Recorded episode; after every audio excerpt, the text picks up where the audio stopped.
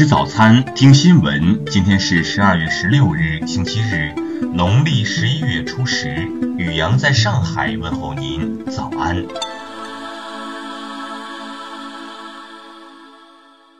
听新闻早餐，知天下大事。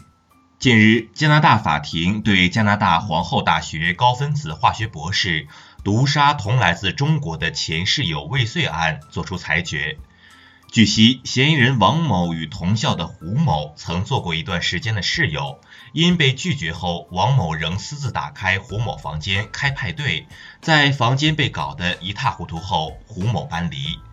今年一月开始，胡某觉得自己吃的东西有苦味儿，之后又发现自己的水杯中有浓烈的化学药剂味道。警觉后的胡某在安装监控当天就拍摄到王某用针筒将黄色不明液体滴进自己的食物和饮水中。警方当天将王某逮捕，但其坚称自己只是在恶作剧，注射的液体是乙醇。在证据面前，王某仅仅只是认罪，对犯罪动机和毒药来源闭口不言。直到四月中旬，警方才查明毒性，而此时胡某已错过治疗的最佳时机，肝脏严重受损。最终，王某被判处七年有期徒刑。再来关注国内新闻。据国家卫健委消息，献血法实施二十年来，中国无偿献血人次数连续二十年持续增长。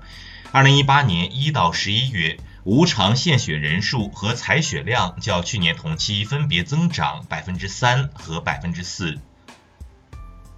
据国家统计局公布的全国粮食生产数据显示，二零一八年全国粮食总产量六万五千七百八十九万吨，比二零一七年减少三百七十一万吨，下降百分之零点六。全年粮食产量虽有所下降，但减幅不大，仍处于高位水平，属于丰收年景。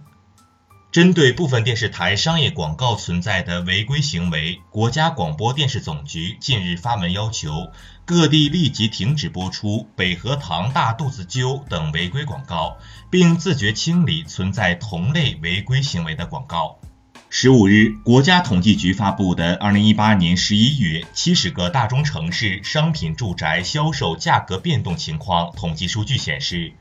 十一月七十大中城市中有六十三城新建商品住宅价格环比上涨，十月为六十五城。从环比来看，呼和浩特涨幅百分之二点九领跑。北上广深分别涨百分之零点六，涨百分之零点五，持平，跌百分之零点二。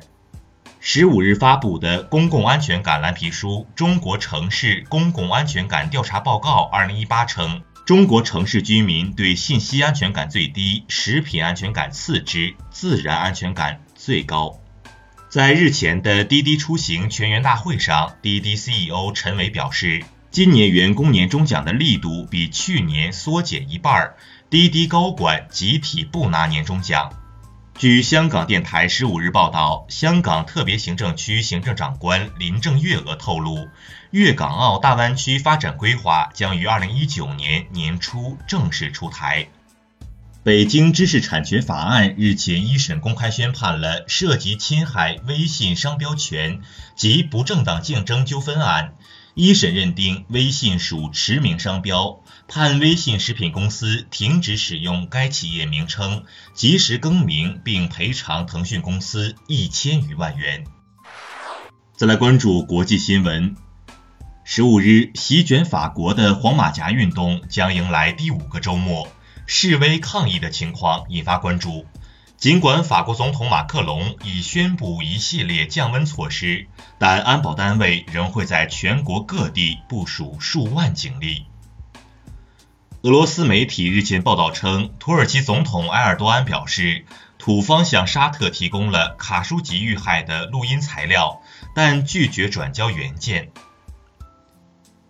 近日，英国首相特蕾莎梅前往比利时布鲁塞尔，就英国脱欧协议细则与欧盟再做磋商，包括寻求在北爱尔兰边界后备方案，争取欧盟政治及法律保证。不过，会议未取得成果。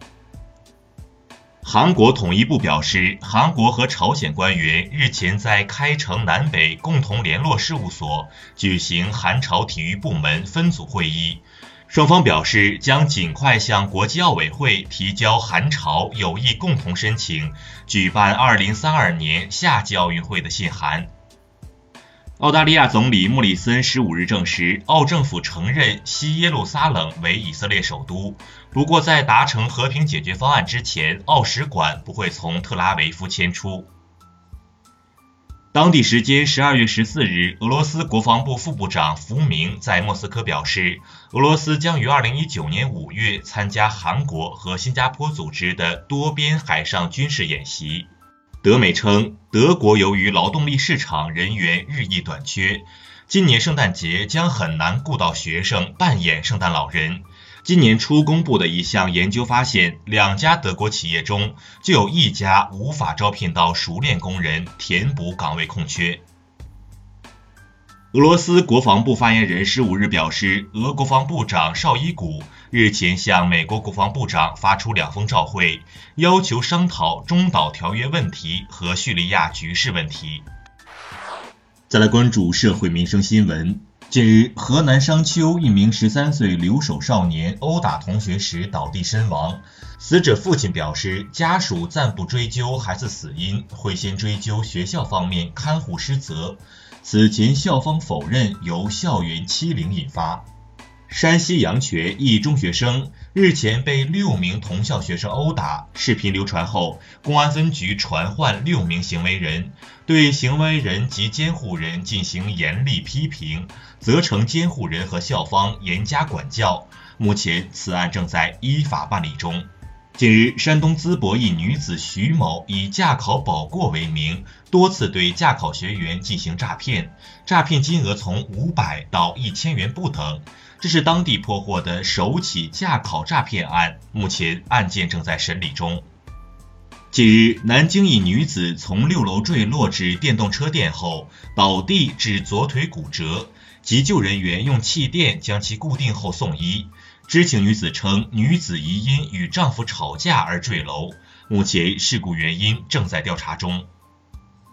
近日，湖北襄阳朱师傅果园中的果子被鸟类啄食，为保护果园，其买来粘网将果园围住。期间，一只猫头鹰被网粘住致死，因系国家二级保护野生动物，朱师傅将被起诉。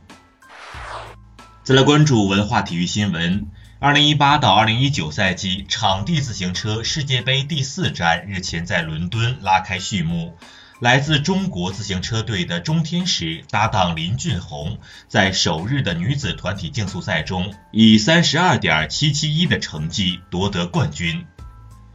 欧足联日前给 AC 米兰开出了自二零一四年财政公平法案启动以来的最大罚单之一。罚款一千二百万欧元，并且下两个赛季欧战报名人数限制从二十五人减为二十一人。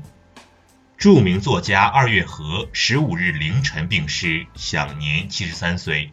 二月河本名林锦放，因其笔下五百万字的帝王系列《康熙大帝》《雍正皇帝》《乾隆皇帝》三部作品被海内外读者熟知。故宫博物院十五日发布消息称，二零一八年度接待观众量首次突破一千七百万人次，创造新的历史记录，是世界上参观人数最多的博物馆。